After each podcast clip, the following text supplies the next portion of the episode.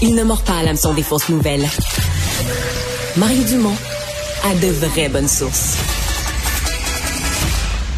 Si les médias apprennent qu'il y a une police qui s'est fait kidnapper par des motards... La police, là, elle aurait pas été kidnappée si on m'avait donné toutes les chances que j'ai demandé. Quand c'est temps d'envoyer des effectifs en à pédale sur le bord du canal de la Chine, par exemple, hein, faire de la police communautaire de tickets de caca de chien sur le gazon, là, il y en a du cash. Là, là, là, il y en a de l'argent. Oh, là, là, c'est le fun. Là, Là, il y a des hommes, des femmes en beau costume de police, toutes des petits couples habillés pareils sur les petits bicycles à pédale avec les gros casques de Mongol. C'est qui, lui? Vous aurez reconnu la voix de Michel Côté, un film quand même, euh, euh, enfin, je devrais même dire deux, mais un film remarquable de père en flic. Euh, on va parler immédiatement avec euh, l'auteur, réalisateur, scénariste et producteur Émile Gaudreau. Bonjour. Oui, bonjour. L'humour, la voix de Michel Côté, euh, tout un, beaucoup de souvenirs, hein? Euh, oui, vraiment. euh, c'est c'est quand même trois films que j'ai fait avec lui. Puis, euh, ben, c'est des étés complets. Puis après ça, l'été suivant, ben, c'est la sortie du film, c'est les tournées, c'est la, la promotion. Donc, euh, c'était très présent quand même pour moi, oui, Michel. Et Beaucoup de gens aujourd'hui, plus des collègues comédiens, ont parlé de son son immense professionnalisme, de l'impact qu'avait là, sa présence dans un dans un tournage. Est-ce que le réalisateur a vu ça aussi? Oui, absolument. Puis euh, ben, nous, ce qu'on faisait, Michel et moi, euh, c'était des, des comédies grand public, hein, des franches comédies là, qui aspiraient à faire rire les gens aux éclats. Puis Michel, qui a fait du théâtre, qui a fait ça toute sa vie, savait comment c'était difficile. Donc, il y avait comme beaucoup de concentration quand même sur nos plateaux. Euh, c'était très sérieux tout ça. Euh, pendant qu'on tournait, évidemment, entre les prises, on- il y avait Michel se laissait aller, puis faisait rire tout le monde. c'était formidable. Mais il y avait c'était un travaillant, c'était un perfectionniste. C'est quelqu'un qui voulait absolument que ce soit bon. Puis c'est quelqu'un qui était conscient qu'il avait du génie, mais c'est quand même quelqu'un d'une certaine façon qui doutait aussi. Puis des fois qu'on dirait qu'il avait pas confiance en lui en même temps. Mais c'est ce qui faisait, je pense, le, contraste entre ces émotions-là. là, c'est ce qui faisait que, que Michel était touchant, que Michel connectait avec le public parce que les gens sentaient qu'il y avait une faille, là, qu'il y avait quelque chose qui, avait besoin d'être nourri, puis c'est, eux qui pouvaient aller nourrir ça. Donc, il y avait vraiment cet échange-là entre Michel et le public. C'était très fort. Il- Dans euh, De père en flic, quand même, il jouait avec quelqu'un, lui qui était un comédien, bon, très, c'est quand même à un moment de sa carrière, il avait beaucoup d'expérience, beaucoup de, vécu, de films derrière la cravate. Et là, tout à coup, on le fait jouer avec un humoriste qui, lui, euh, bon, a pas une grande expérience, euh, tu sais, a joué dans quelques affaires, mais a pas le même genre d'expérience du jeu, se lance dans un film. Ça a donné quoi?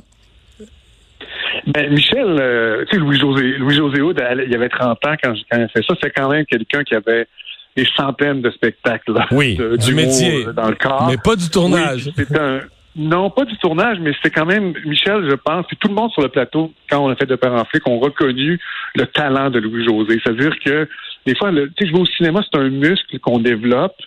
C'est une manière de jouer qui, qui s'apprend, mais il faut que tu là, il faut que tu sois, il faut que tu sois né avec ce talent-là. Et Louis-José, on s'entend, c'est un des plus grands comiques qu'on a ici. Donc, le, le- sens de la comédie, il l'avait.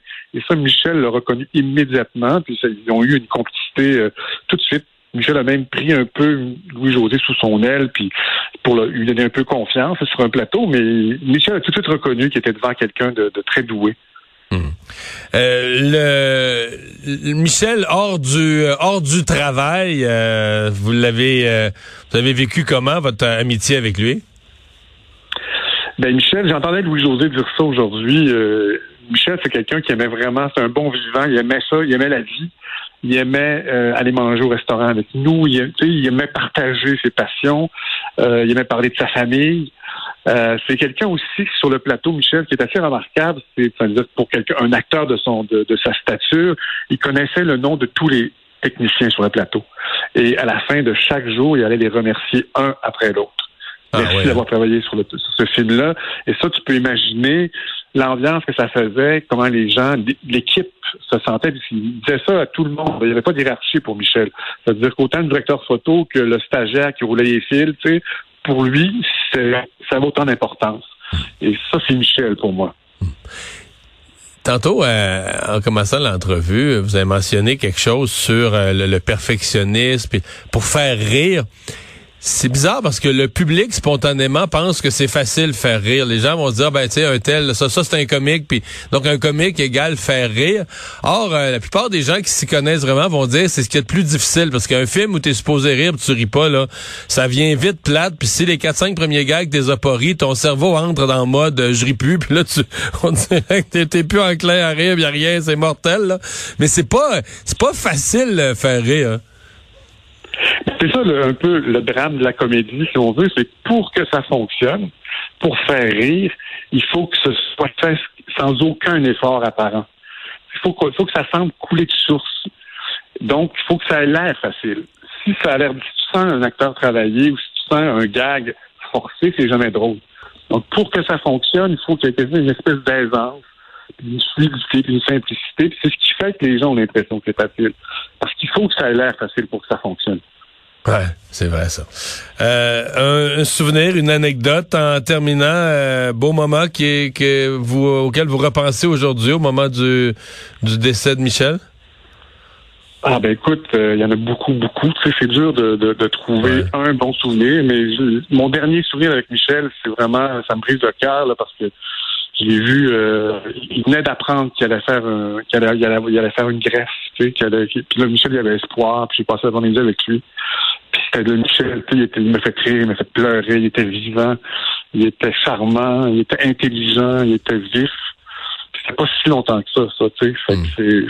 c'est, euh, ouais, il y a vraiment, euh, tout, tout, le monde en témoigne, il a vraiment tout essayé ce que la médecine lui tendait comme perche, là. Hein? Oui, oui, oui. Puis c'est, c'est, il y a comme quelque chose d'un peu irréel, je trouve, de, de, de savoir que ouais. plus là. Tu sais, quelqu'un qui a marqué l'imaginaire complètement des Québécois. Tout le monde connaît Michel Côté. Tout le monde a vu ses personnages. Tout le monde a en tête qu'est-ce qu'il a fait dans son travail. Il fait partie de la vie de tout le monde. Il fait partie de l'imaginaire collectif. Tu sais, ça fait tellement euh, une perte immense. Là. Il fait partie de l'imaginaire collectif, notamment grâce à vous, quelques projets majeurs là, qui euh, que le public a aimé. Émile Gaudreau, c'est très gentil de nous avoir parlé aujourd'hui, c'est très apprécié. Bien, merci beaucoup. Au revoir. Merci beaucoup.